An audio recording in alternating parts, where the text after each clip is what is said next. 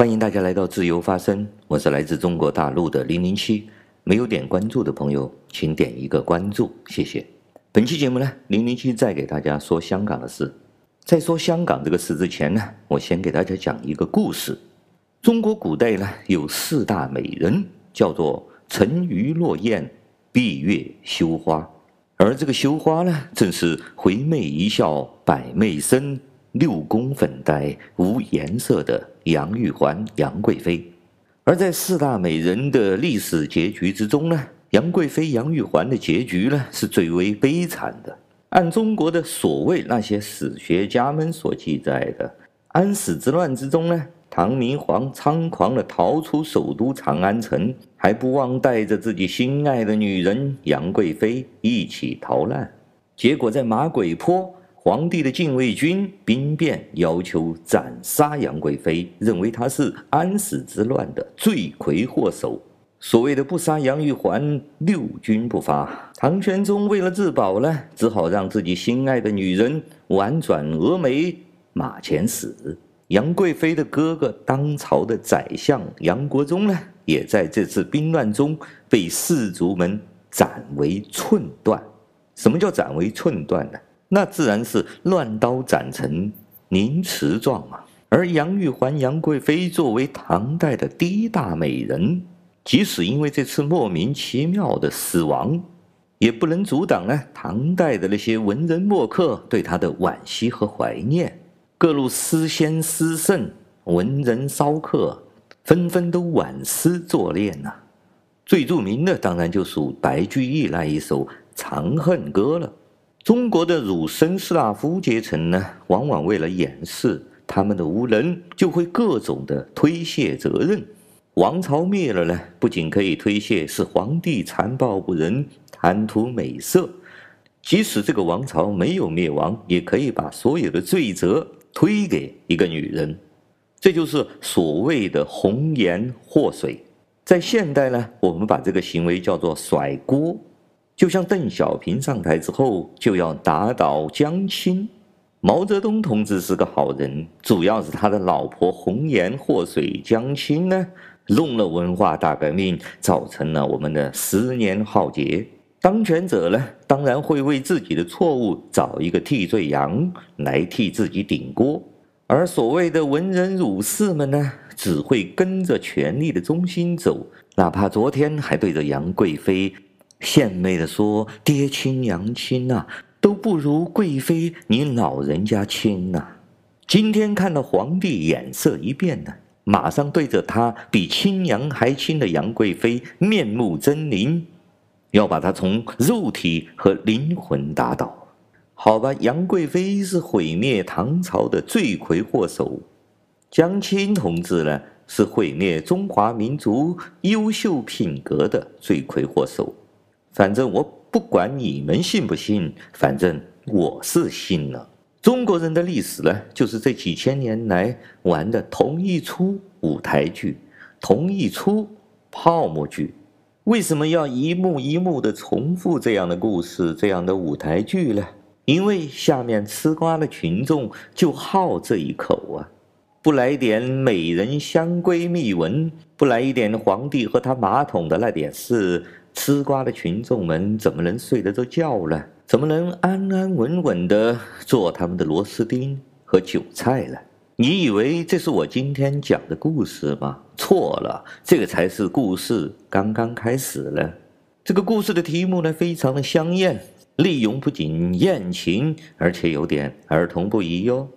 请十八岁以下的小朋友呢，赶紧关掉。好了，这个故事呢是这样的，在马嵬坡呢。唐玄宗是舍不得杀他心爱的女人杨玉环，于是派了十二个忠诚可靠的士兵保护他心爱的女人逃走。这十二位士兵带着杨贵妃一路向东。天下之大呢，都是唐朝的土地，所以他们决定呢扶杨出海，远离这个危险的唐王朝。那个时代出海呢，可谓是颠沛流离，九死一生、啊。而一路在海上的奔波流离呢，让这十二位傻大黑粗的士兵们呢，对这位天下绝色的美人杨玉环产生了感情。他们一行十三人呢，终于在海外找到了一座荒岛。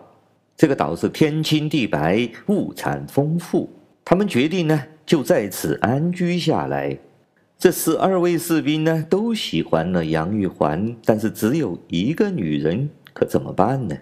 这十二位士兵呢，倒是想到了一个好办法，那就是他们集体娶了杨玉环为妻。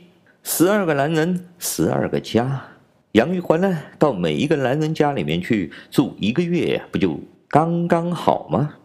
于是他们就愉快地决定了下来，并且开始了没羞没臊的幸福生活。这些士兵呢，每一个人都有特长啊，有几个会造船，有的呢会种植物，有的呢口才了得，还有会做生意的。于是呢，他们造了船，又种植了很多农作物，然后有口才好的、会做生意的，开着船呢就出去做贸易。这个小小的荒岛呢，很快就繁荣昌盛了起来。做生意的、口才好的、会种田的、造船的，通过他们的辛勤劳动和贸易呢，赚了很多很多钱。这些有了钱的士兵呢，把自己的房子修得一间比一间漂亮，而各种奇珍异宝、美酒佳肴更是不在话下。每一个月呢，杨玉环在他们家里住的都是非常的开心。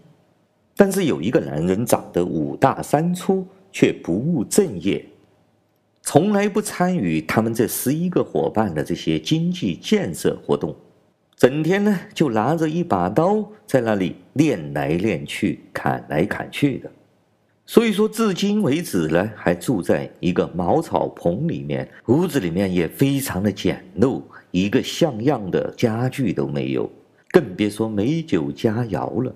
他的十一位同伴呢，非常的鄙视这个人，认为他没有任何的上进心，整天的舞刀弄棒，不好好的搞经济建设，不好好的挣钱，把房子修漂亮一点，买多一点美酒佳肴，怎么配得上我们的美女杨玉环呢？但是曾经沧海难为水的杨玉环呢，却非常的体贴这位男人。他同样对这位贫贱的男人体贴入微，服侍得周周到到。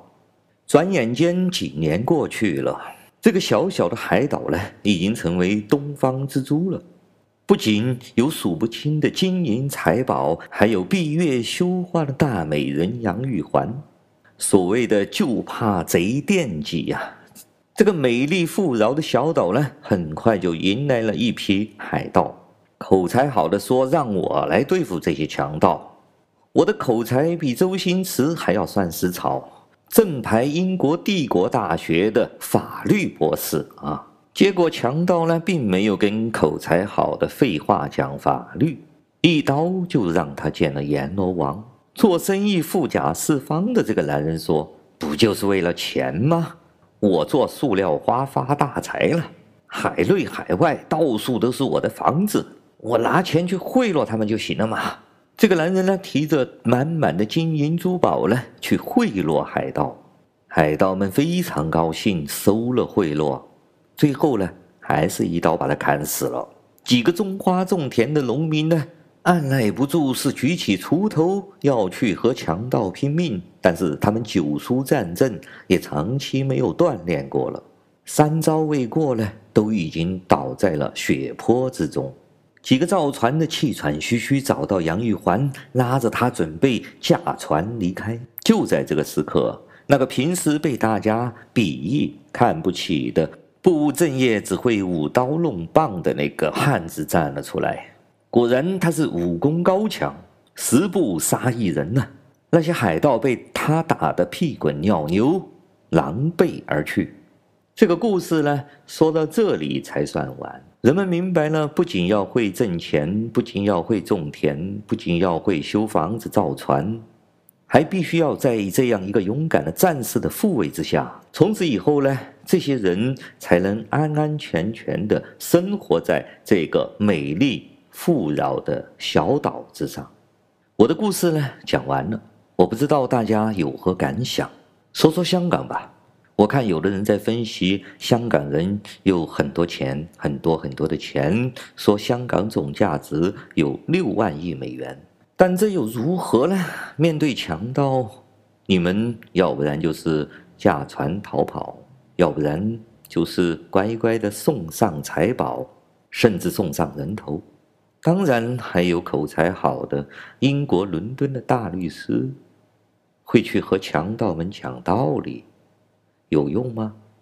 所以说，香港人要保卫自己，只有一条出路，只有在这一条出路的基础之上，再构建你们的斗争策略，没有第二条路可以走了。举个例子，犹太人被他们赶出故乡之后，漂泊到了全世界，在全世界游荡了一千多年。我们知道犹太人很有钱，但是那又如何？没有政治地位，永远做奴隶。二次世界大战的时候，被德国纳粹杀死了五百万人。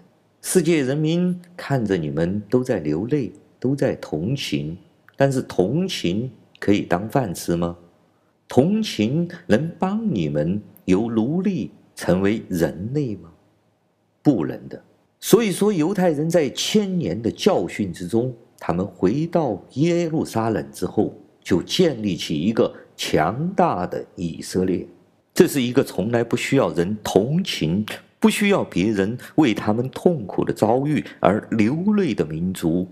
经过了一千年，以色列人终于明白了：与其让自己流泪，自己四处去求爹爹告奶奶，不如让他的敌人天天流泪。节目的最后呢，我想献给香港朋友们一句巴顿将军的名言：战斗的结果不是要你牺牲，而是要让你的敌人牺牲。感谢大家收听今天的自由发声，我们下次再见。